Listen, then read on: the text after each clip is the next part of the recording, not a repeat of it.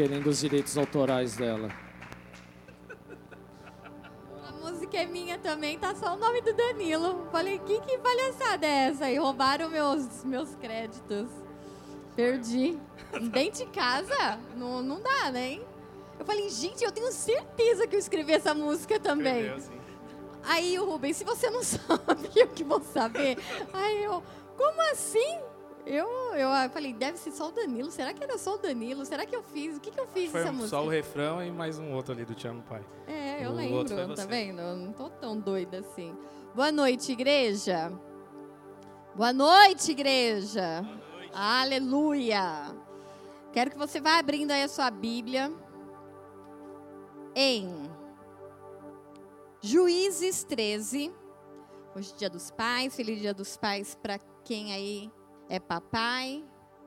Para quem não tem pai, não fica com dor, dor de saudade, dor porque não teve pai, porque você tem um pai no céu, completo, amoroso e que não vai deixar faltar nada na sua vida. E aquilo que te falta é porque ele quer te ensinar algo. Amém?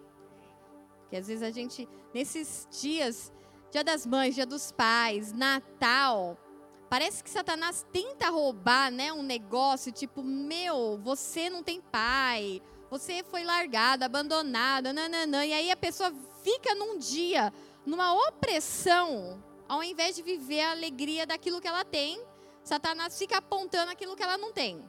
E aí a pessoa prefere ouvir o barulho do inferno do que ouvir a voz doce do pai. Não é verdade? É ou não é? Né? Ou era só eu que era oprimida com o dia dos pais, dia das mães, essas coisas. A mãe de vocês iam na- nas festinhas na escola? Quem aqui a mãe ia? Super presente, conseguia ir. Muito bem. Quem a mãe não ia? Quem o pai não ia também? Vocês estão vendo? Você- eu não sei se você olhou para o lado para ver as mãos levantadas. E aí você fica naquele negócio, ai, mas eu sofri porque eu não tive pai, minha mãe, nananã. Amém, não teve. E aí você está vivo ainda. E aí vai continuar e tem coisas que Deus te deu e o outro não teve. Então, que você não permita ser oprimido por dores daquilo que parece que faltou. Amém, queridos? Então vamos lá ler Juízes 13, do versículo 15 ao 21. E a gente vai falar, ler um pedacinho aqui da história de um casal, de um pai, que ele foi pai de Sansão. Eu não vou estender, só para que você entenda um contexto. Pai de Sansão da Bíblia, aquele que a história conta do cabelo, talvez você lembre pela história, ah, Sansão o cabeludo. O, a, a sua família, o seu pai a sua mãe, a sua mãe era estéril. E aí acontece um episódio na Bíblia em que um anjo vai visitar esse casal, primeiro a esposa e depois fala com Manoá, que é o marido. E depois vem a história e vem o nascimento de Sansão e aí depois você vai lendo aí, vai conhecer na Bíblia de Juízes 13 a 16 tem a história de Sansão. Mas hoje o Senhor vai nos ensinar algo e eu quero que o teu coração esteja bem alargado para aquilo que ele tem para nós essa noite. Então, Juízes 13, do 15 ao 21, diz assim: Manoá, que era, viria a ser o pai de Sansão, disse aos- ao anjo do Senhor, que é o anjo foi visitar para falar que eles iam engravidar. Gostaríamos que ficasse conosco. Queremos ofertar-te um cabrito. O anjo do Senhor respondeu: Se eu ficar, não comerei nada. Mas se você preparar um holocausto, ofereça-o ao Senhor. Manoá não sabia que ele era um anjo do Senhor. Então veio um anjo numa forma de pessoa, de um outro homem. Então Manoá perguntou ao anjo do Senhor: Qual é o teu nome? Para que te prestemos homenagem quando se cumprir a tua palavra, a palavra de que eles seriam pais. Ele respondeu: Por que pergunta o meu nome? O meu nome está além do entendimento. Então Manoá apanhou um cabrito e a oferta de cereal e os ofereceu ao Senhor sobre uma rocha. E o Senhor fez algo estranho enquanto Manoá e sua mulher observaram, observavam. Quando a chama do altar subiu ao céu, o anjo do Senhor subiu na chama. Vendo isso, Manoá e a sua mulher prostraram-se o rosto em terra. Como o anjo do Senhor não voltou a manifestar-se, Manoá e a sua mulher não se manifestou a Manoá e a sua mulher, Manoá percebeu então que era um anjo do Senhor. Feche os seus olhos por um momento.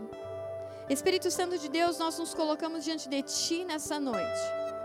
Pai, eu te peço em nome de Jesus Cristo, toca nessa noite nas nossas mentes, toca nos nossos corações, aparta de nós nessa noite, nesse momento, todo preconceito, todo conceito pré-estabelecido pela nossa mente, toda mentira que recebemos como verdade, todo falso ensino que se estabeleceu, toda estrutura das trevas que se estabeleceu na nossa mente e que por muitas vezes acabam nos impedindo de ver a plenitude ou de conhecer a verdade. Senhor, nós queremos receber de Ti nessa noite, nós precisamos receber de Ti o pão que desceu do céu, a palavra revelada de Deus, a revelação dessa noite para nos exortar, para nos edificar e para nos consolar. Espírito Santo de Deus, tu tens total liberdade no nosso meio, na minha vida, nos meus lábios. Toma a minha vida e que eu não atrapalhe, Senhor Deus, aquilo que o Senhor vai fazer nessa noite. Mas que cada filho e filha aqui receba aquilo que o Senhor preparou para cada um deles. E que tudo aquilo que precisa ser feito dentro deles nessa noite seja feito. E tudo aquilo que precisa ser desfeito na vida deles nessa noite também seja desfeito. Eu te peço isso no nome santo, doce, puro e poderoso, o nome de Jesus Cristo. Amém. Amém.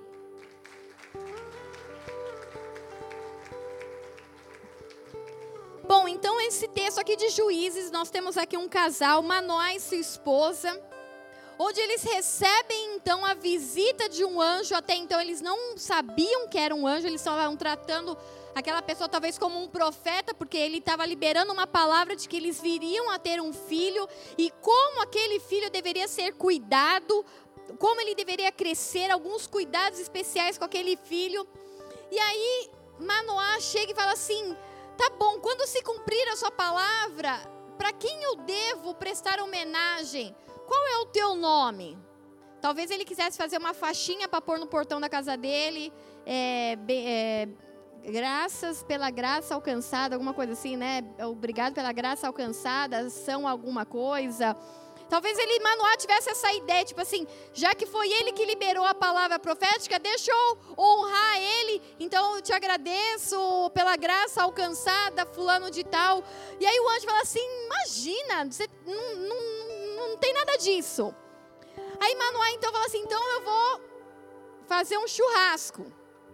Pai gosta de churrasco, né? A gente já vê uma, algumas características da Bíblia já onde Deus começa a mostrar, olha, a mulher vai gostar de uma coisa e o pai vai gostar de outras.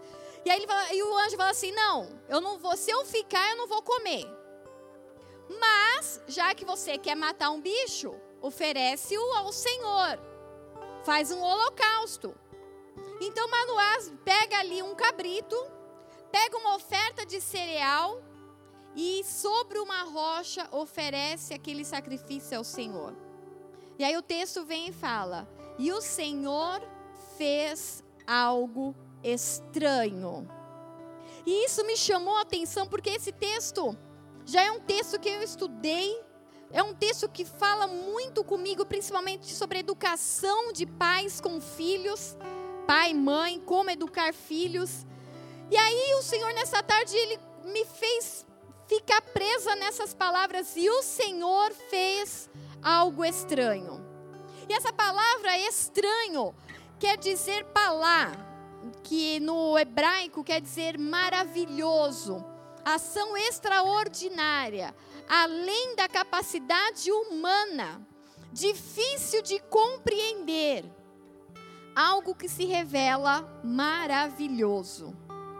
Então, ali, diante de uma oferta de um cabrito e de cereais, esses cereais talvez você não tenha é, conhecimento, mas não é o cereal Kellogg's, não é os sucrilhos, né? Que você fala, ah, eu vou o meu cereal da manhã. Não, os cereais, a oferta de cereal do povo hebraico era o quê?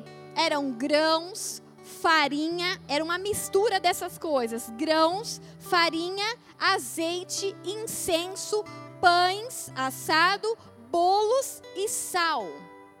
Então era como se fosse uma refeição. Então quando fala, olha, eles levaram oferta de cereais, não é a caixa do Tigrão lá do Kellogg's que eles iam ofertar ao Senhor. Eles levavam essa, esse punhado, essa refeição diante do Senhor. E tudo isso era temperado com sal. Então, o sal, aí tem alguns itens, eu não vou entrar, não vou detalhar os itens dessa oferta, mas aí entra a oferta do cabrito, que é sangue, carne e sangue, que é vida. Aí entra o azeite, que é a unção, a presença do Espírito Santo. Aí entra o trigo, que é o pão representando Jesus Cristo. Aí entra o sal, onde a Bíblia fala que nós somos o sal desse mundo e aquilo que vai fazer a diferença. Então ele leva essa oferta ao Senhor e ali o Senhor faz algo estranho, algo maravilhoso, uma ação extraordinária, além da capacidade humana. Deus opera ali um milagre diante dos olhos de Manoá e sua esposa. E aí eu comecei a pensar, falei assim, meu Deus, essas coisas estranhas que para nós, num primeiro momento, pode parecer estranho, elas se tornam memoriais na nossa vida.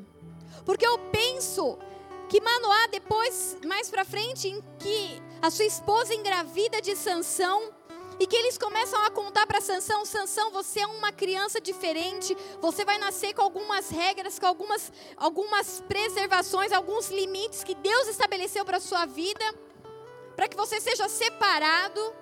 E ali ele contando para o filho: Filho, quando o anjo veio e nos deu essa notícia que a sua mãe, mesmo estéreo, daria filho, engravidaria de você e você está aqui hoje. Pensa no que aconteceu e olha que algo estranho, filho, aconteceu. E aí eles narrando para Sansão que no meio do fogo, aquele anjo que estava numa forma de pessoa, ele some no meio do fogo um fogo que estava subindo ao Senhor com a oferta. Então, aquela, aquele algo estranho, ele se torna um memorial. Ele se torna um milagre pessoal de Manoá, da sua esposa e de Sansão. E o Senhor começou a me fazer uma pergunta: você lembra de situações estranhas que aconteceram e que deveriam ser memoriais à sua mente, deveriam estar frescas? E aí eu comecei a revirar, a trazer à memória coisas estranhas que aconteceram na minha caminhada, na minha jornada e que para mim se tornaram testemunho. E aí eu lembrei, porque até nessa semana eu estava contando alguns testemunhos lá no meu trabalho, surgiu um assunto lá em que parece que Deus vem, parece que Parece não, né? Deus vem e escancara situações e que o, o, as pessoas podem ser fechadas, bloqueadas para o assunto de Deus. Mas de repente, Deus fala assim: agora prega. E aí ele parece que ele arromba as porteiras espirituais e fica só você ministrando num lugar. E aconteceu isso essa semana de eu lembrar testemunhos e compartilhar no trabalho e assim, e pregando, literalmente pregando. E aí o Senhor falou assim: o que aconteceu de algo estranho? Traz à memória a coisas estranhas. E aí eu lembrei que eu, e há pouco tempo atrás, eu fiz uma pergunta no meu Instagram se, se as pessoas já tinham tido experiências com anjos. Para minha surpresa, muitas não tinham. E eu falei assim, Senhor, mas esse algo estranho aconteceu na minha vida uma vez no Ibirapuera. Estava trabalhando e era uma segunda-feira e eu lembro que era uma segunda-feira. E eu estava trabalhando no final de uma feira de exposição. Tem lá, tinha a Marquise do Ibirapuera, o pavilhão do Ibirapuera ali. E ali a gente fazia uma empresa fazia uma feira de exposição de decoração e a empresa que eu trabalhava expunha lá e eu trabalhava como expositora. E aí eu estava num, num, num momento com Deus de voltar. É era o momento que eu estava voltando e que eu estava bem destruída, bem precisando do colinho do pai. E aí ali no, e o, o, parque do Ibirapuera de final de semana ele é bem cheio, sábado e domingo. Mas na segunda-feira é bem vazio, é bem vazio. E eu estava trabalhando, aí na hora do meu almoço eu sentei no banco, peguei minha Bíblia e comecei a ler. E eu falei assim: Deus, eu preciso ser restaurada, eu preciso ser restaurada, eu preciso ser restaurada. E eu lembro que eu sentada com a minha Bíblia na mão e eu comecei a chorar lá no parque do Ibirapuera, numa segunda-feira em que o parque estava vazio. E algo estranho aconteceu naquele horário de almoço, porque aí eu vi uma pessoa vindo na minha direção com um sapato bem surrado. E aí eu comecei a me esconder, a esconder minhas lágrimas, a esconder o meu choro. E tipo assim, meu Deus, que vergonha, eu aqui no meio do meu horário de trabalho, chorando, e esse homem vai vir falar alguma coisa, pedir alguma coisa, e eu só conseguia olhar para aquele sapato surrado. E eu falei, meu Deus, esse homem, o que, que esse homem quer? E aí esse homem parou na minha frente. Eu não tinha coragem, por vergonha de estar chorando. Ele parou bem na minha frente e eu via somente os pés e o sapato surrado. E aí eu meio que levantei a cabeça, mas eu não olhei para o rosto por vergonha.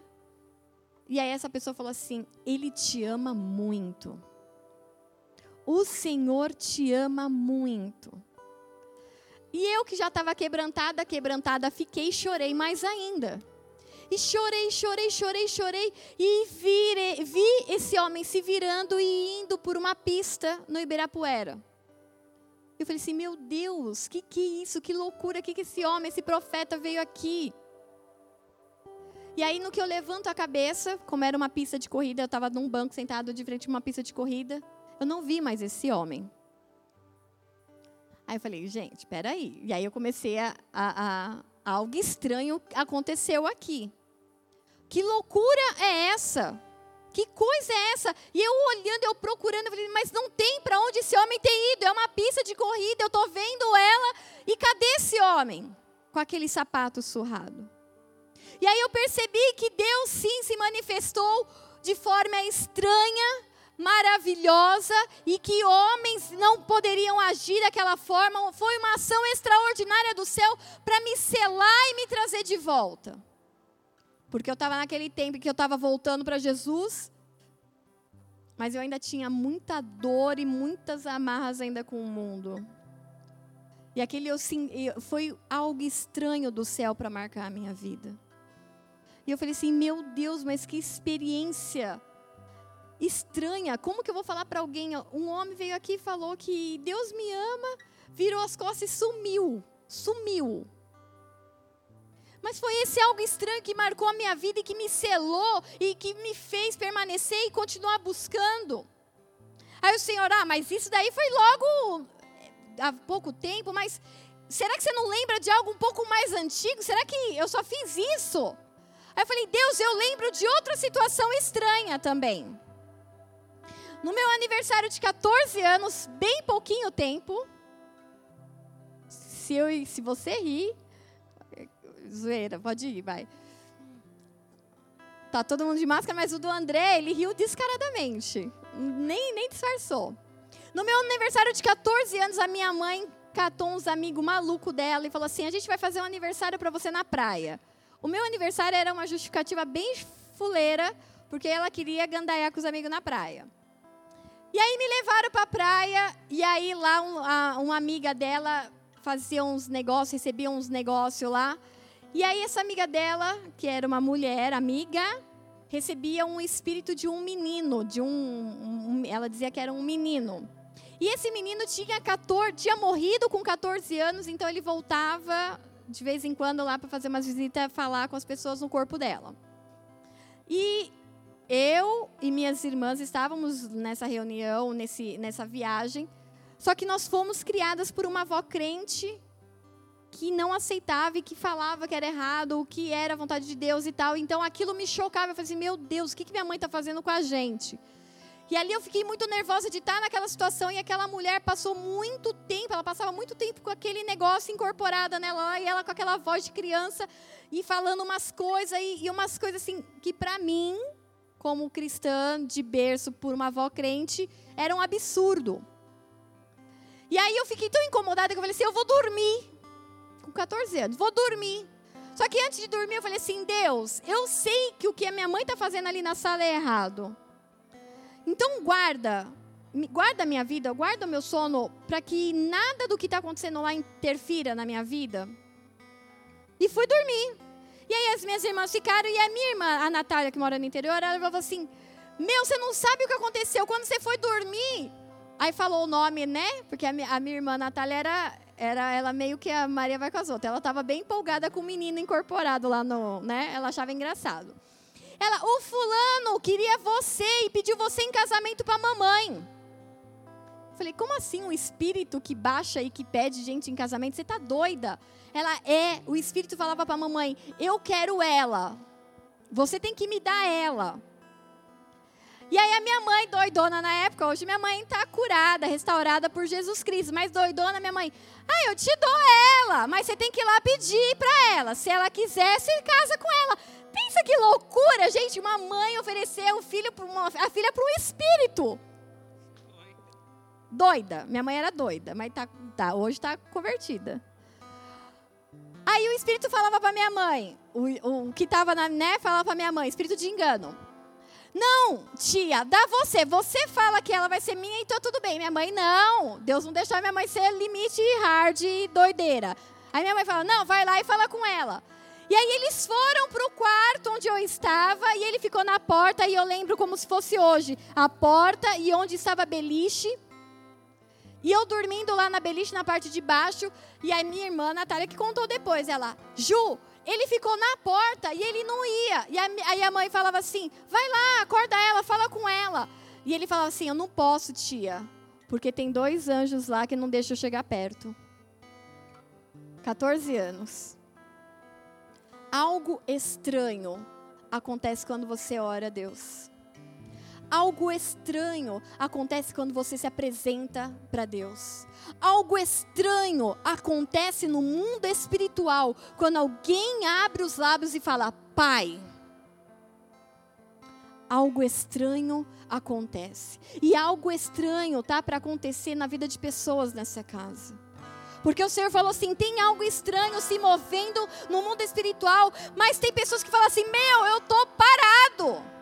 Não tem nada acontecendo. Que dirá coisas estranhas? Que dirá manifestação de anjos? Que dirá manifestação dos céus? Talvez você não veja, mas algo estranho está para acontecer. Só que antes da manifestação do céu, antes da ação extraordinária do céu, o que, que Manoá faz? Manoá apresenta ao Senhor cabrito e cereais. Você está com uma vida parada, frio ou morno? Porque ainda se está frio, é aquela situação que você fala, meu, eu sei que eu estou zoado. Agora, quando você está morno, você fala, não, eu estou bem. Mas você está zoado. Mas você está com um discurso que está bem. Você não está bem.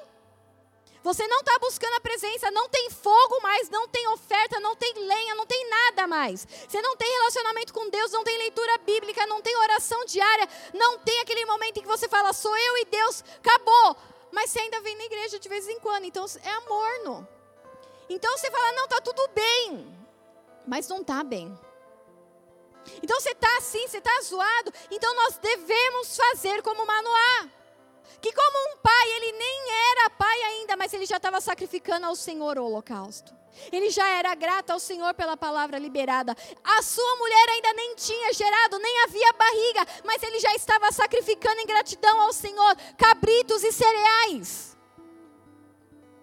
Como que um pai, ainda nem que tinha um filho, não tinha os filhos no braço, oferece sacrifício ao Senhor e esse sacrifício traz algo estranho para sua família.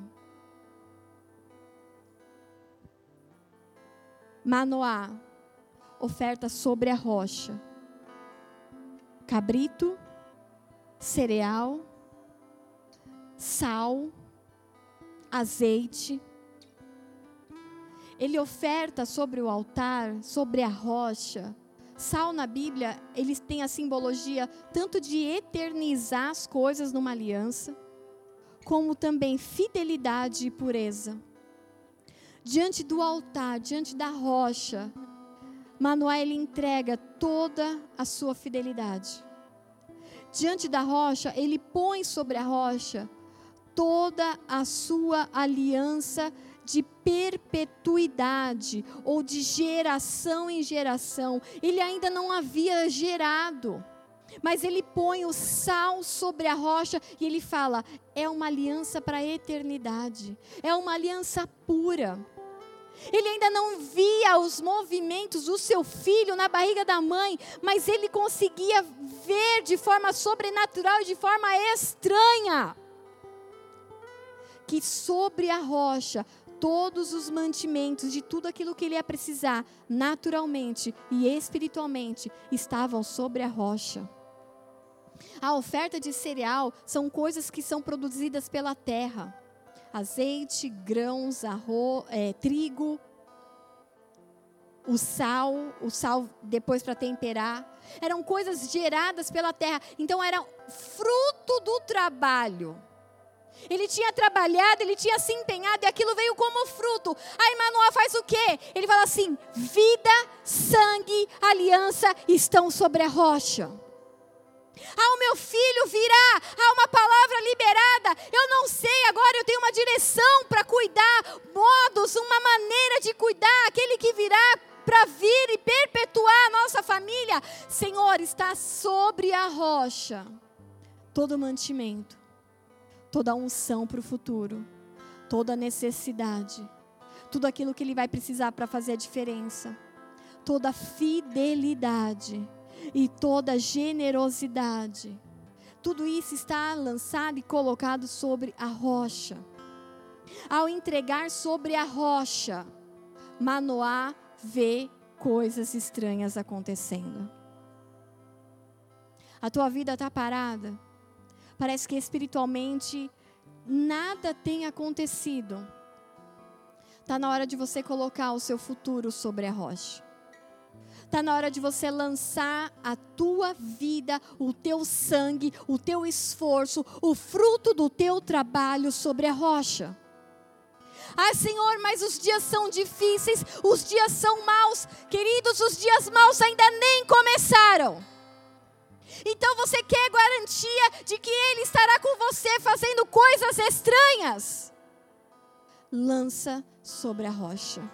Coloque sobre a rocha o futuro e a garantia da sua família. Manoá, ao colocar sobre a rocha, ele garante a estabilidade, as emoções, a unção, a provisão para sua esposa e para o seu filho que viria guardado, cuidado, de forma emocional, de forma espiritual e de forma natural. Tá tudo sobre a rocha. Ele coloca, fala assim: então vai ter palavra profética, vai ter se liberar sobre a minha vida. Então eu vou lançar e fazer um holocausto sobre a rocha. Está na hora de nós entregarmos e lançarmos sobre a rocha a nossa aliança a nossa vida, o nosso vigor, os nossos recursos. Olha outra palavra, outra pessoa que aproveitou coisas estranhas em prol do reino. Porque, queridos, vamos ser bem sinceros. O crente é estranho. Você foi chamado para ser uma pessoa estranha. Porque quando tem alguém te perseguindo no trabalho, naturalmente as pessoas aí fora caguetam, expõem, é, criam situações para ferir, para passar por cima. E aí o crente que teve realmente o encontro com Jesus, ele ora por aquele que está perseguindo. Ah, pastora, eu não cheguei nesse nível de glória. Então você está precisando ir para a cruz um pouquinho. O crente que se encontrou com Cristo de verdade, ele é estranho. Porque ele fala, esses dias eu li isso, ele fala com um Deus que ele não vê. Se sente cheio de resposta que não ouviu audivelmente. Caminha e entrega e dá para pessoas e faz por pessoas que ele nunca viu, talvez ele nem veja na vida. Ele ama e decide amar muitas vezes quem machucou. Ele perdoa aqueles que o feriram. Que coisa mais estranha do que isso? Do que alguém dizer que fala com Deus? E foi uma outra situação estranha também no meu trabalho foi isso. Eu cheguei no meu, eu, eu comprei umas bijuterias de um lugar e quando essa bijuteria chegou, um kitzinho lá, algo estranho aconteceu. O Senhor decidiu falar para mim que uma daquelas pecinhas, alguma daquelas pecinhas não era para mim, mas que eu deveria dar para uma pessoa X.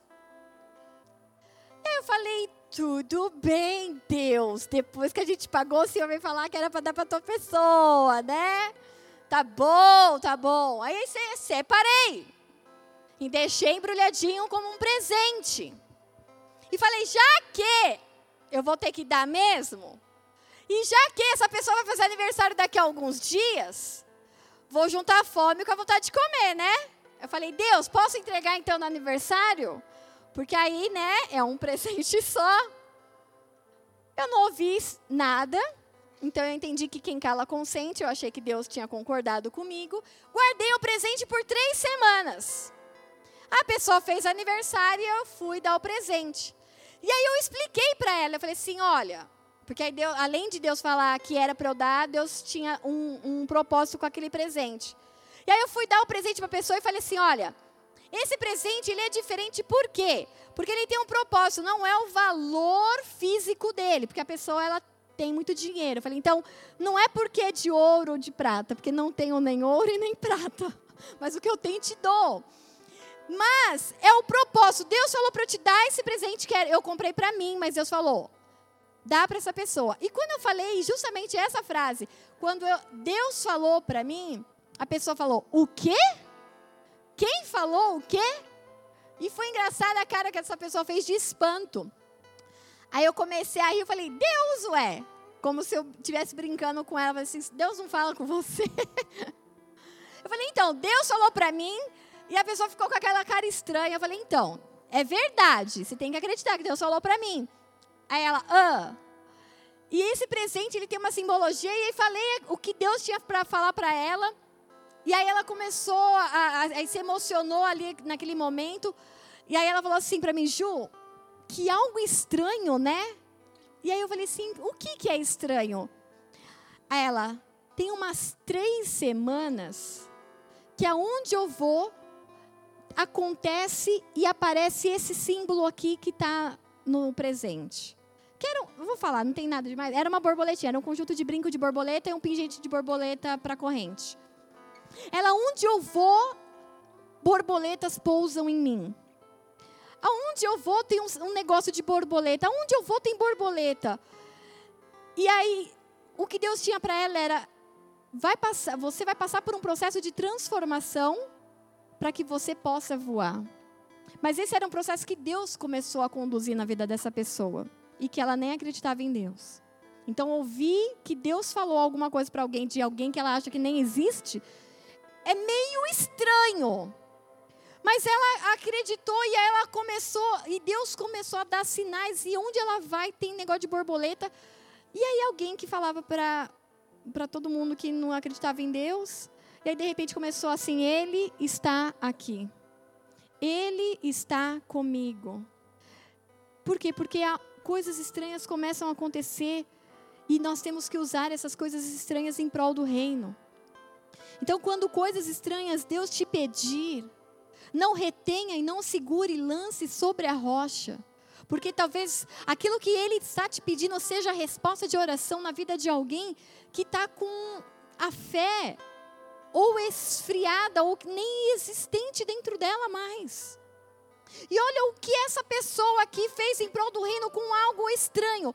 Paulo, em Atos 17, versículo 16, até o, dia, até o 25. Diz assim: enquanto esperava por eles em Atenas, Paulo está lá em Atenas, Atenas é a terra dos filósofos, da filosofia. Paulo ficou profundamente indignado ao ver que a cidade estava cheia de ídolos. Por isso ele discutia na sinagoga com os judeus e com os gregos tementes a Deus, bem como na praça principal todos os dias, com aqueles que ali se encontravam. Alguns filósofos epicureus e estoicos começaram a discutir com ele. Alguns perguntavam: o que está tentando dizer esse tagarela? Outros diziam: parece que ele está anunciando um Deus estrangeiro. Paulo estava pregando a boas novas a, a, a respeito de Jesus Cristo e da ressurreição. Então levaram a uma reunião em Areópago, onde eles perguntaram: por que é, podemos saber que novo ensino é esse que você está anunciando? Você está nos apresentando algumas ideias estranhas e queremos saber o que elas significam. Talvez, queridos, quando você começar a viver Jesus Cristo no seu dia a dia, talvez quando você começar no meio do seu trabalho, a baixar a sua cabeça, inclinar e agradecer ao Senhor pela sua refeição, talvez quando você viver situações de perseguição e você profetizar a vida, você guardar, você orar, você mostrar Cristo, as pessoas vão chegar e falar para você: mas que coisa estranha é essa que você anda fazendo? Mas que, que, que discurso estranho é esse que você está vivendo agora? Que ideia estranha é essa de perdoar, de amar, de. E, e, é engraçado que você começa a ensinar o crentez para as pessoas, né? Porque aí eu falava assim: olha, isso daqui não é um presente normal. Na nossa fé, nós falamos que é profético. Aí a pessoa, profético, eu é, profético. Tipo, ensinando o beabá. O que, que é profético? E eu falando, profético é algo que não tem muito simbologia, valor é, financeiro agora. E muitas vezes nem tem valor é, de entendimento agora. Mas vai fazer total sentido ali na frente. Quando Deus mostrar o todo. O profético é parte, é indicação para onde vai, falando que existe uma promessa. Então a gente começa a ensinar, a gente começa a mostrar essas ideias estranhas do reino. Paulo, ele é chamado para um lugar em que os filósofos, a ideia, a psicologia, a filosofia, estava tudo ali fundado em Atenas, na Grécia. E aí Paulo fala: não, peraí eu tenho que, eu, eu, eu tenho que, eles não podem ficar adorando ao corpo, eles não podem adorar aos mitos. Nós temos um Senhor, o único que morreu e ressuscitou. Eu preciso falar para eles e para essa ideia de um homem vir, Deus vir como homem, morrer e ressuscitar para os Atenas, para os gregos, era loucura, era estranho. Como assim? Deus encarnou como homem, viveu, morreu e ressuscitou e agora está preparando um lugar para nós no céu? Que ideia estranha! Só que Paulo, ele aproveitou a oportunidade dos momentos estranhos. Aí todos os atenienses, o texto continuando, estrangeiros que ali viviam, não cuidavam de outra coisa senão falar das últimas coisas de Paulo. Então Paulo levantou-se da reunião de Areópago e disse: Atenienses, Vejo que em todos os aspectos vocês são muito religiosos, pois andando pela cidade, observei cuidadosamente seus objetos de culto e encontrei lá um altar com essa, com essa inscrição: Ao Deus desconhecido, Ora, o que vocês adoram, apesar de não conhecerem, eu lhes, eu lhes anuncio. O Deus que fez o mundo e tudo o que nele há é o Senhor do céu e da terra e não habita em santuários feitos por mãos humanas. Ele não é servido por mãos de homens, como se necessitasse de algo, porque ele mesmo dá a todos a vida, o fôlego e as demais coisas. Havia lá em Atenas um altar e provavelmente devia ser um altar vazio, só que tinha uma inscrição ao Deus desconhecido. Aí Paulo pegou e falou: Poxa, essa é a deixa. Eles têm um altar em que não tem um Deus ali, eu vou falar que esse Deus desconhecido é Cristo.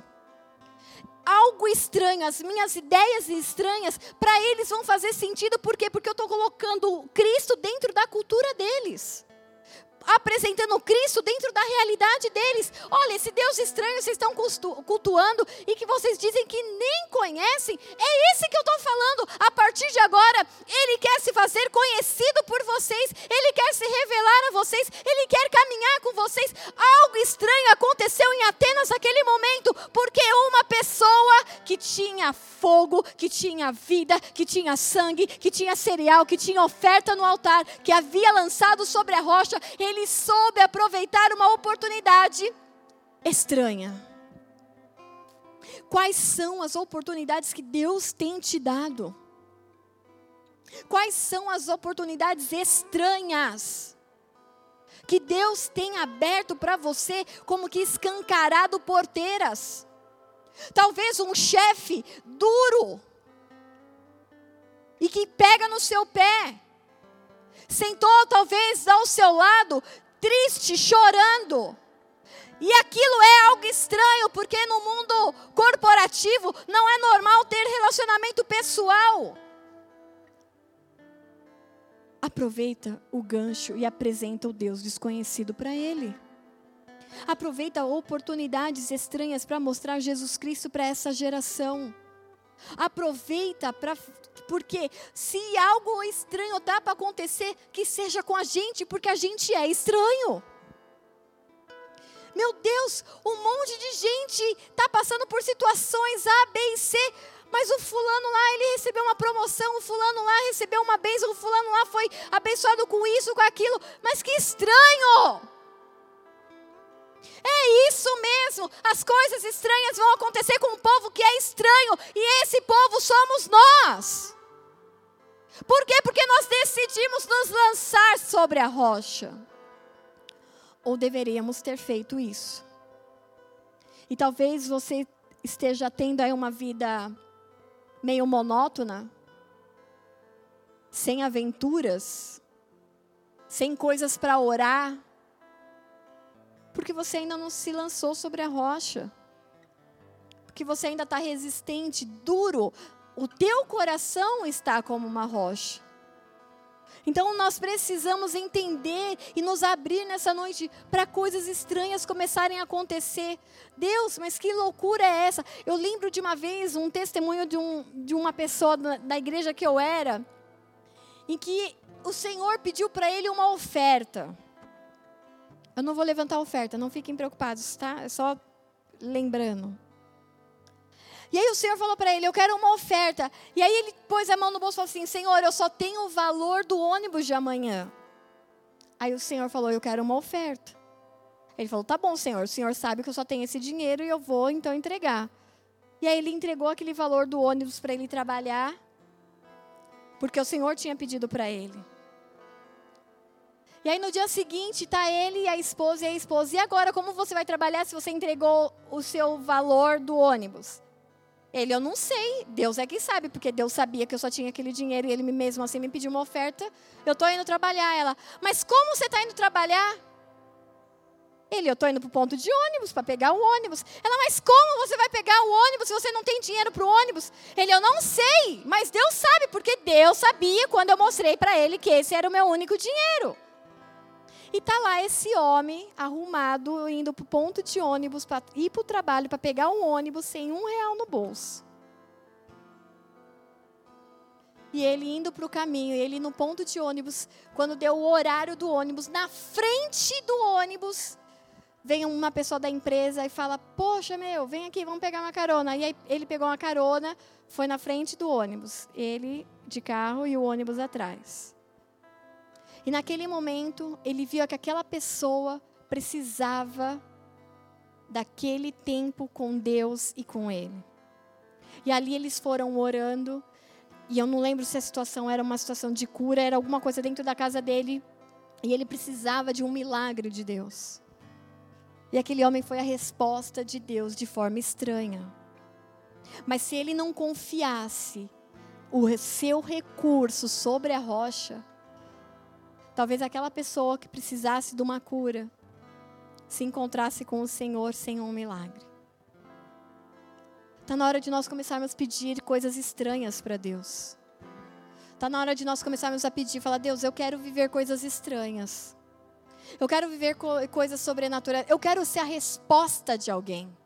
Senhor, o que o que está acontecendo no mundo espiritual de bem estranho? Como eu posso orar e intervir e ajudar e manifestar a glória do Senhor, mas de forma bem estranha? Eu quero estar envolvido desse jeito.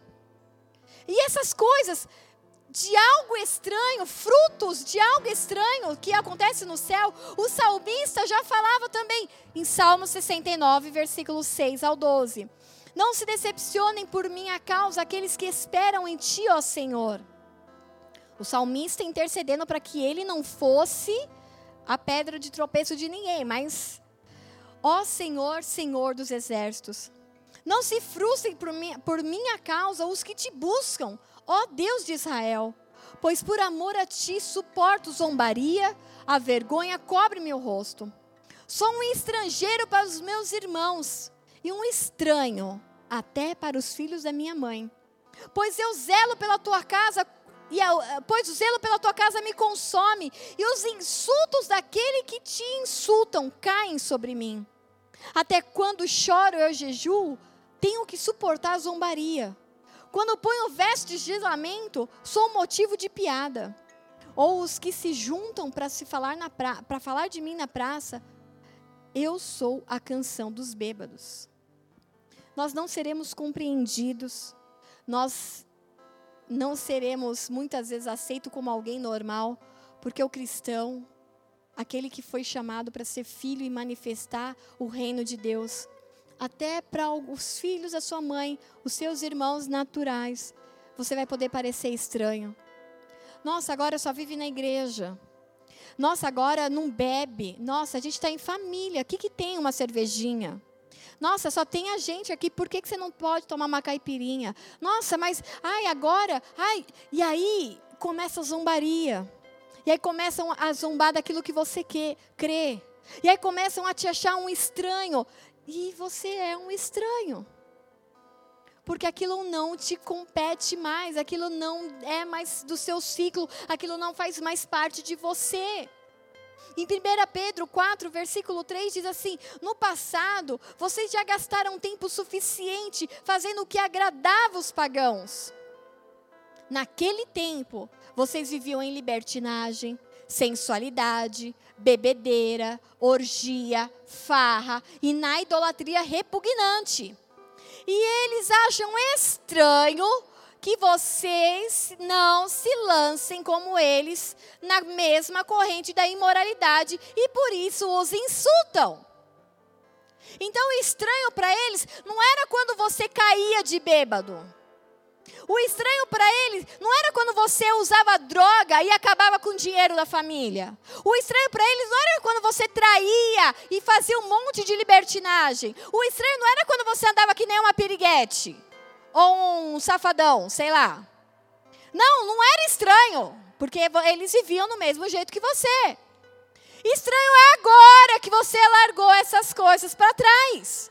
Estranho é agora e te insultam por isso. Olha aqui Pedro falando, eles até te insultam por isso. Contudo, eles terão que prestar contas àquele que está pronto para julgar os vivos e os mortos.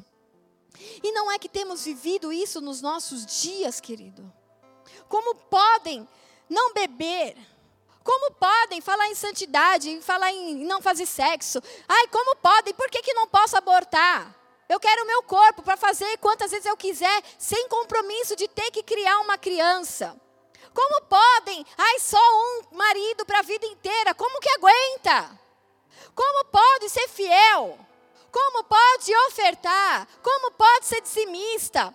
Como pode viver habitolado todo domingo numa igreja? Todo domingo, nossa, ele vai domingo e assiste pregação e assiste não sei o quê e fica só ouvindo, meu, cadê os funk de antes? Cadê os forró? Cadê não sei o quê? Cadê? Como pode? Eles acham estranho isso. Como podem ser fiéis? Para que ser fiel? Como podem querer se acertar? Antes viviam amaziados. Ah, juntamos. Não, a gente juntou, tá casado. Não, juntou, tá juntado. É diferente de casado.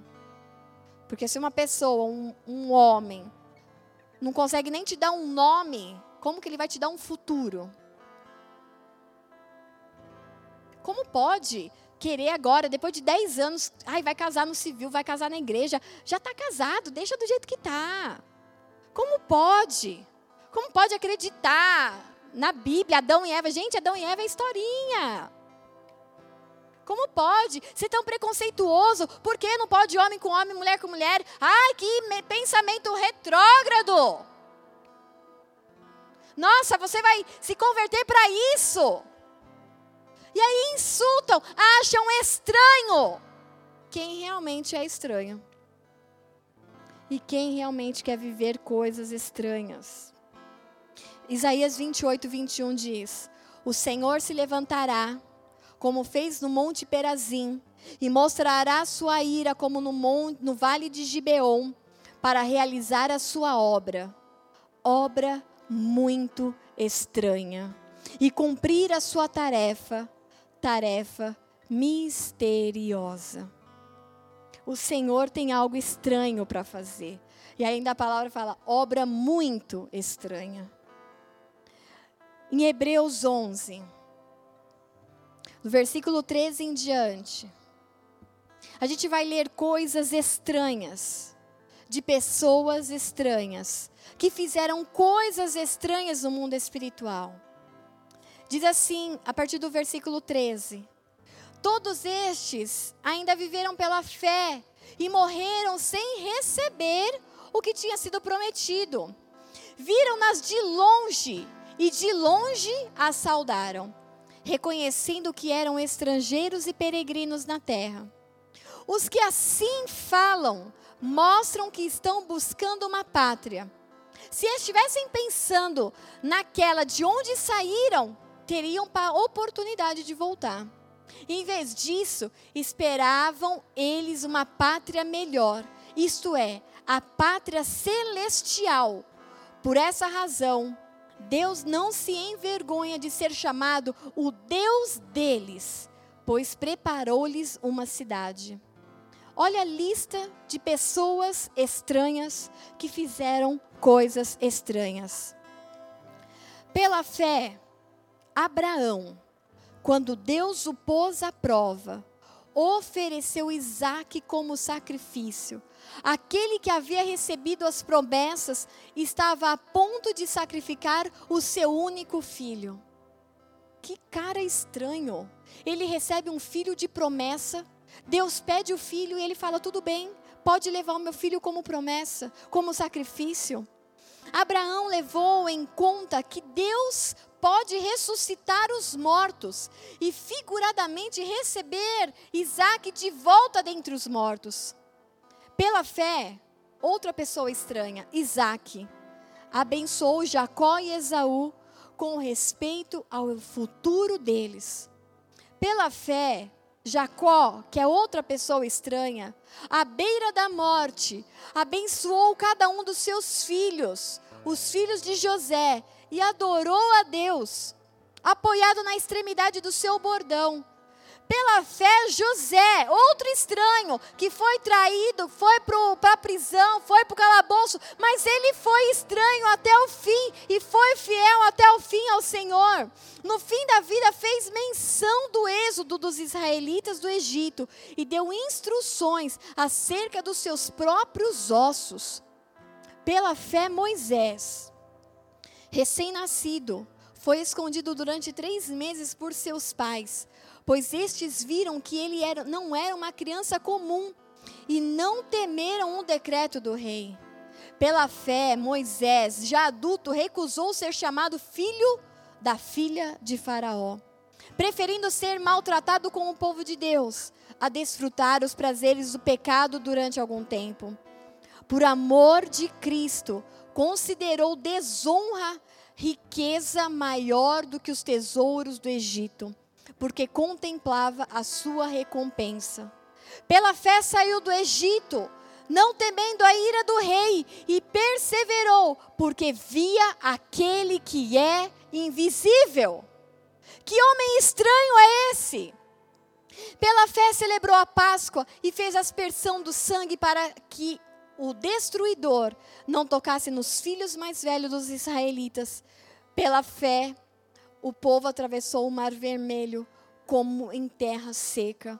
Mas quando os egípcios tentaram fazê-lo, morreram afogados. Pela fé caíram os muros de Jericó, depois de serem rodeados sete dias.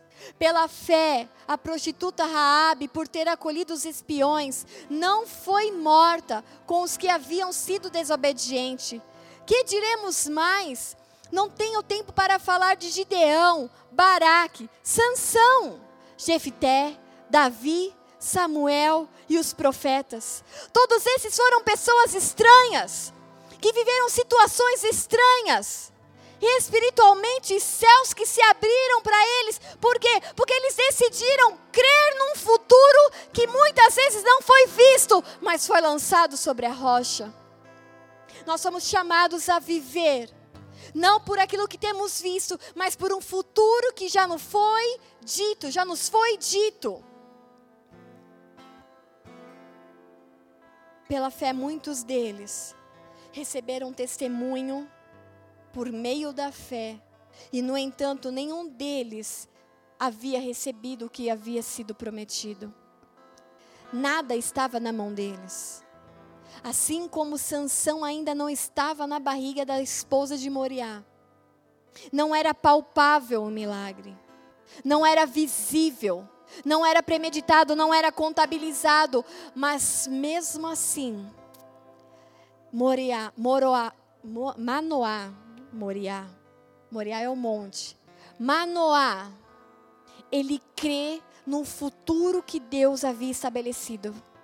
Ele lança sobre a rocha tudo o que ele tinha, representando ali a vida através do cordeiro e toda a provisão emocional, espiritual e natural sobre a rocha. O que, que nós precisamos, querido? Para entregar e lançar sobre a rocha o nosso futuro.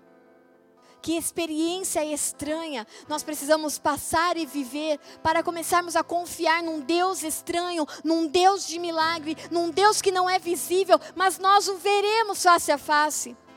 Nós o vemos através da sua manifestação, através da sua palavra sendo cumprida através da realização e do cumprimento do ID de muitas vezes obedecermos. Ele só precisa disso. Confia e se lança sobre a rocha. Mas e o futuro? Então, o futuro, ele está lá. Assim como ele está no passado, assim como ele está aqui nos olhando, ele está lá. Manoá, ele lança sobre a rocha vida, sustento natural, sustento, sustento espiritual e vê algo estranho e maravilhoso acontecendo. O último texto para nós meditarmos essa noite. E se você ainda não se lançou completamente sobre a rocha, essa é a noite de você confiar como Manoá confiou. Mateus 21, versículo 43 e 44. Portanto, eu lhes digo que o reino de Deus será tirado de vocês e será dado a um povo, um povo que dê os frutos do reino. Aquele que cair sobre esta pedra será despedaçado. Agora, aquele sobre quem ela cair será reduzido ao pó. O que, que esse texto está dizendo? Portanto, eu lhes digo que o reino de Deus será tomado de vocês, será tirado de vocês e será dado a um povo que dê frutos do reino. Jesus estava falando assim: eu vim para o judeu, eu vim para o povo hebreu. Só que esse povo hebreu, eles me ignoraram. Eles esperavam um Messias rei, que tinha um governo natural, um reino natural. Só que esse reino vai ser tirado e vai ser dado para quem? Para quem der frutos desse reino para quem fizer coisas estranhas, como acontece nesse reino, para quem estiver disposto a manifestar essas coisas do reino. E aí o texto continua falando: aquele que cair, ou aquele que se lançar sobre essa pedra, sobre essa rocha, aquele que se lançar sobre Jesus, ele será despedaçado, como quem diz: Olha, você é um pedacinho de nada, mas sobre mim você vai ter escape, você vai ter segurança, sobre mim, sobre essa rocha você vai estar seguro. Agora, aquele que se lançar, vai estar seguro sobre mim. Só que aquele a quem eu cair, sobre quem a rocha vier sobre, ele vai ser reduzido a pó. O que, que esse texto está dizendo? Querido, se nós nos lançarmos a Deus, confessarmos os nossos pecados, falarmos, Deus, eu estou quebrantada, faz tudo novo, eu quero coisas estranhas, eu quero provar esse mundo espiritual, eu quero provar o mundo sobrenatural, eu quero viver coisas estranhas, ele vai ser lançado, vai ser despedaçado, como a palavra diz do oleiro, que o oleiro quebra para fazer de novo, mas ele faz de novo para fazer um vaso de honra, para fazer um vaso sem rachadura, para fazer um vaso sem tá com fendas, onde escorre o óleo, onde aquilo que é colocado dentro se esvai. Aquele que se lança sobre a rocha é despedaçado para ser feito de novo pelas mãos do oleiro. Agora aquele que resiste, aquele que fala não, do jeito que tá para mim tá bom essa pedra virá sobre ele. E sobre ele não haverá mais chance. Então, essa é a noite em que o Senhor tem nos dado a oportunidade de não que a rocha venha sobre nós com o juízo eterno, mas é noite de nós nos lançarmos sobre a rocha, como Manoá fez, ouvindo uma palavra para o futuro dele, para o futuro da família dele para o futuro filho dele, para aquilo que ele geraria em Deus. Ele lançou sobre a rocha. Ele fez um holocausto. E talvez para que você viva e para que você tenha o deslumbre do seu futuro, para que coisas comecem a, a, entrar no eixo, coisas que estão bagunçadas e você não consegue pôr em ordem. É porque está faltando você se lançar sobre a rocha. Está faltando você se corrigir com o Senhor. Se despedaça na presença dEle. Para que Ele não precise te despedaçar. Que você se quebre diante dEle em arrependimento. Pastor, eu não consigo me arrepender. E eu vou falar, e isso é uma verdade. Porque o pecado, ele muitas vezes nos dá prazer o pecado muitas vezes nos dá recompensa. O pecado muitas vezes nos dá um lugar de status. Nos dá privilégio. E não é fácil sair desse lugar. Mas o Espírito Santo é aquele que nos convence de toda a justiça, que nos convence do pecado, da justiça e do juízo de Deus. E Ele está disponível nessa noite, falando: se lance sobre a rocha, com o que você tem. Se você tem o cabrito, vai com o cabrito. Se você tem a, o cereal, vai com o cereal, porque ele vai dar o cabrito. Sabe por quê? A oferta de cereal era a única oferta que não poderia ser entregue sozinha. Em Levíticos a Bíblia fala que quando eles levavam os holocaustos ao Senhor, as ofertas ao Senhor, quando a pessoa só tinha as ofertas de cereal, ela tinha que se juntar com alguém que tinha um animal porque ela não tinha sangue. Talvez você só tenha o cabrito, ou talvez você só tenha a oferta de cereal. Talvez você só tenha o sal. Pastor, eu só tenho a fidelidade. Pastor, eu só tenho o pão. Pastor, eu só tenho uma palavra profética. Pastor, eu só tenho isso. Olha para o lado. Vê quem tem cabrito para fazer o holocausto junto com você. Olha para o lado. Vê quem tem um pombo, quem tem um cordeiro, quem tem uma ovelha. Se junta com ele.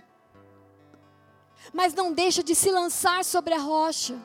Não deixa de se despedaçar na presença dele. Não deixa de fazer aquilo que ele tem esperado para nós nessa noite, que é arrependimento.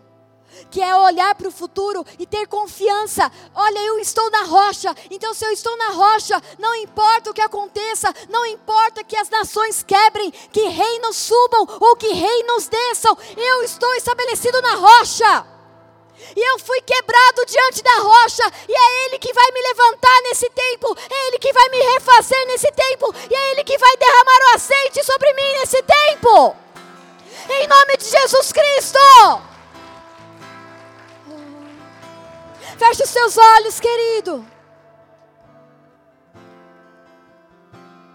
Feche os seus olhos, porque hoje é um dia dos pais, mas é o Pai que quer ter um encontro contigo. E ele se apresenta, ele apresenta Jesus Cristo nessa noite como a rocha, a qual muitos rejeitaram. Mas nós nessa noite não o rejeitaremos. Lança sobre ele a sua vida. Lança sobre ele a tua vida. Se coloca como um holocausto vivo diante do Senhor. Não adianta você levar o cereal sem levar vida e sangue. Sabe o que, que ele está dizendo? Não adianta você querer ser bonzinho para os outros, não adianta você querer ser ofertante ou dizimista, não adianta você ter fortunas, não adianta por quê? Porque eu quero a tua vida. Então nessa noite, que haja cabritos e que haja cereal no altar que não seja somente o cereal, se una com quem tem um cabrito para ofertar, quem tem vida no altar. Pastor, eu preciso de ajuda. Essa é a noite em que algo estranho vai acontecer e os céus vão se mover e pessoas estranhas vão começar a surgir no seu caminho. Espírito Santo de Deus, nós queremos viver algo novo, nós queremos viver coisas estranhas. Senhor, nós precisamos que o sobrenatural seja o nosso dia a dia. Senhor, pessoas aqui nunca tiveram experiências com anjos. Senhor, elas nunca tiveram experiências com demônios. Senhor, elas nunca tiveram experiências estranhas com o mundo espiritual. Elas nem te ouviram, não ouvem, não sabem o som da tua voz mas elas se lançam sobre a rocha nessa noite. Então eu te peço em nome de Jesus Cristo, Senhor, faz algo novo, faz algo estranho no nosso meio. Ah, Senhor, começa a mover milagres. Espírito Santo de Deus começa a mover milagres de cura. Nós precisamos de algo estranho dentro da nossa família. Nós precisamos, dentro da nossa família, uma cura sobrenatural para um câncer. Eu quero viver algo estranho, Senhor. Eu quero ouvir do meu sogro que algo estranho tenha acontecido. Eu quero ouvir da minha sogra que os exames começaram a aparecer estranhos, porque começaram a aparecer índices que não estavam lá sendo normalizados. Senhor, eu quero começar a ouvir coisas estranhas de maridos arrependidos, que estão voltando para os lares e restaurando e honrando as suas famílias. Senhor, eu quero ouvir algo estranho de adolescentes que tiveram novamente um encontro contigo, que saíram da mornidão, que saíram da frieza e se prostraram diante da rocha. Senhor, eu quero ouvir coisas estranhas de adolescentes tímidos, mas que co começaram a fazer círculos de oração dentro da faculdade. Senhor, eu quero ouvir coisas estranhas. Onde empresas que estão quebrando, elas vão ser recuperadas por conta da oração dos justos que estão lá, Senhor. Senhor, eu quero ouvir coisas estranhas, como pessoas que estão sendo curadas e de forma milagrosa e de forma instantânea pela oração de uma criança. Senhor, eu quero ouvir coisas estranhas de líderes que estavam adormecidos, de líderes que estavam caídos, de líderes que estavam prostrados, eles tendo um novo encontro, sendo incendiados pelo fogo, e não é fogo estranho, mas é fogo do altar de Deus.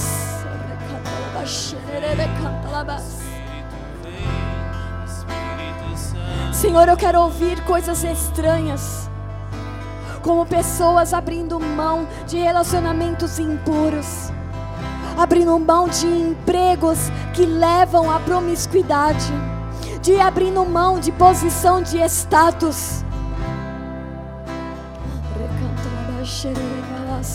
Coisas estranhas vão começar a acontecer. Ore de balasturia de canta labas. Rede canta la manai, xene de canta la basturia de canta la manai. Experiência com o anjo, Senhor. Pai, em nome de Jesus, que eles não sejam enganados com demônios com aparência de luz, mas que haja o espírito de discernimento, o espírito de sabedoria e que diante deles se vier um anjo ou se vier um demônio, eles estarão cheios do teu espírito e saberão o que fazer, saberão como agir, saberão tirar algemas e cadeias e correntes. Recanta Espírito vem. Espírito Santo de Deus, eu quero começar a ouvir que cadeias foram quebradas, que algemas foram quebradas, que pessoas foram libertas da prisão de demônios, de principados e de potestades. Eu quero ouvir que pessoas que tinham tendência suicida, que estavam presas a correntes da depressão, elas foram libertas. Espírito vem, Espírito vem, Espírito Santo, Espírito vem. Se lança sobre a rocha, se lança sobre a rocha com o seu cabrito, com o seu cereal, com a sua fidelidade, com a sua dor, com o teu coração, com a tua frustração, mas se lança sobre a rocha. Espírito vem. Espírito Santo, Espírito vem, Espírito vem, Espírito Santo.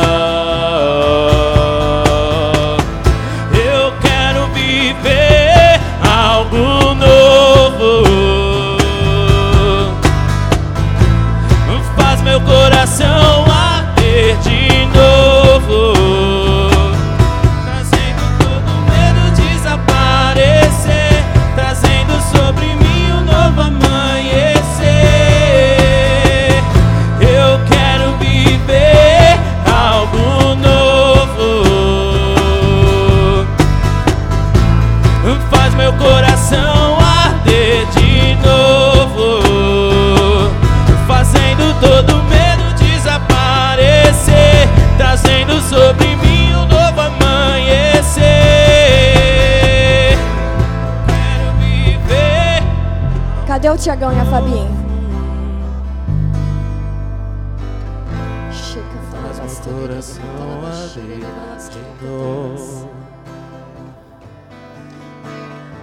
Algo muito estranho aconteceu com vocês. Mas algo estranho tem que acontecer para depois acontecer milagre. Espírito Santo de Deus vem sobre esse casal e faz algo estranho que o Senhor tem para fazer com eles. Já começaram a acontecer situações estranhas, Senhor. Mas eu te peço, Espírito Santo de Deus, vem completa essa obra. Recanta lá baixo. Vem. Espírito vem,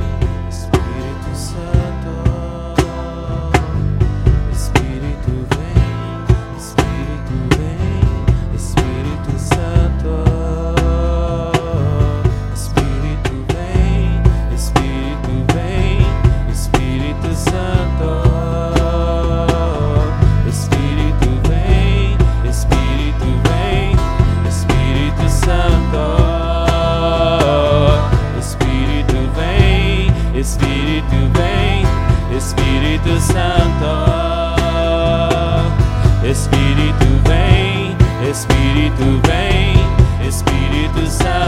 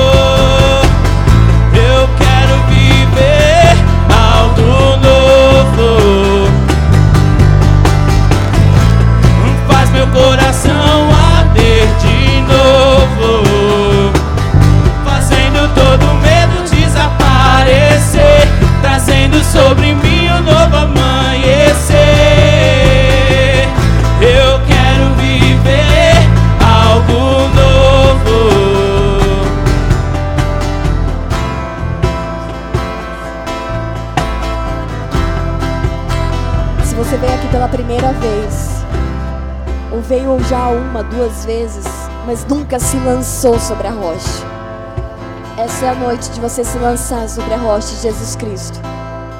Se essa pessoa é você, levanta a mão do seu lugar.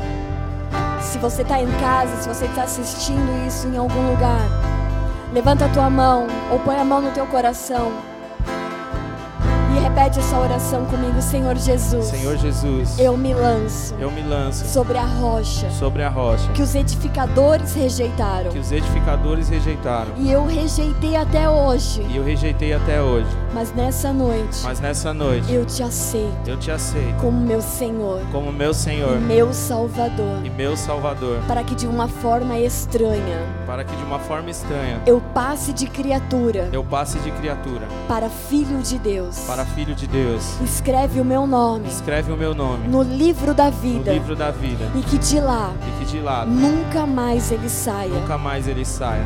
Eu me lanço Eu me lanço com o meu cabrito, com o meu cabrito, com o meu cabrito, com os meus cereais, com os meus cereais, com tudo aquilo que eu tenho. com tudo aquilo que eu tenho. Perdoa os meus pecados Perdoa os meus e me pecados. limpa Me limpa para que eu viva para que eu viva todos os teus sonhos aqui na terra. todos os teus sonhos aqui na terra. Te peço isso peço isso em nome de Jesus em Cristo. nome de Jesus Cristo. Amém. Senhor, em Amém. nome de Jesus, escreve o nome dessas pessoas no livro da vida.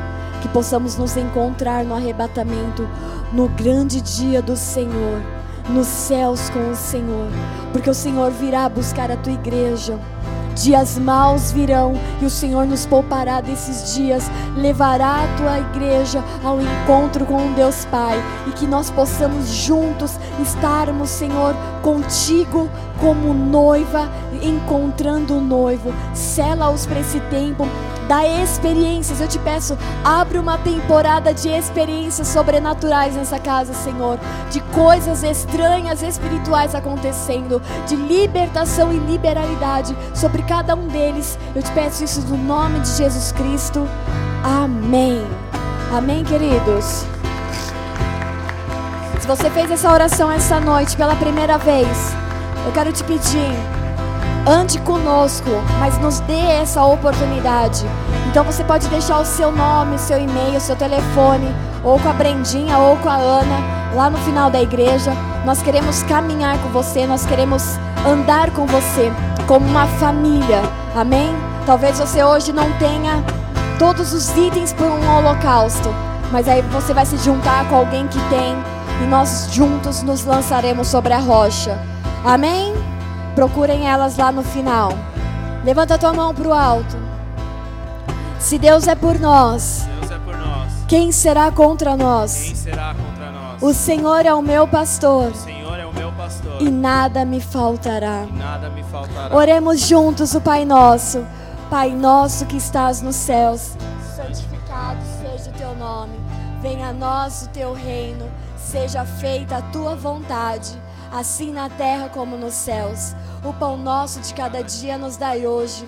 Perdoa as nossas dívidas, assim como nós perdoamos aos nossos devedores. E não nos deixe cair em tentação, mas livra-nos do mal, pois teu é o reino, o poder e a glória para sempre. Amém. Que Deus os abençoe com uma semana poderosa e cheio de experiências com Ele, em nome de Jesus estremece o leão, rugiu do trono, céus e terra se encontram, alinhando o seu plano, o universo estremece o leão, rugiu do trono, céus e terra se encontram, alinhando o seu plano estremece o leão, fugiu do trono.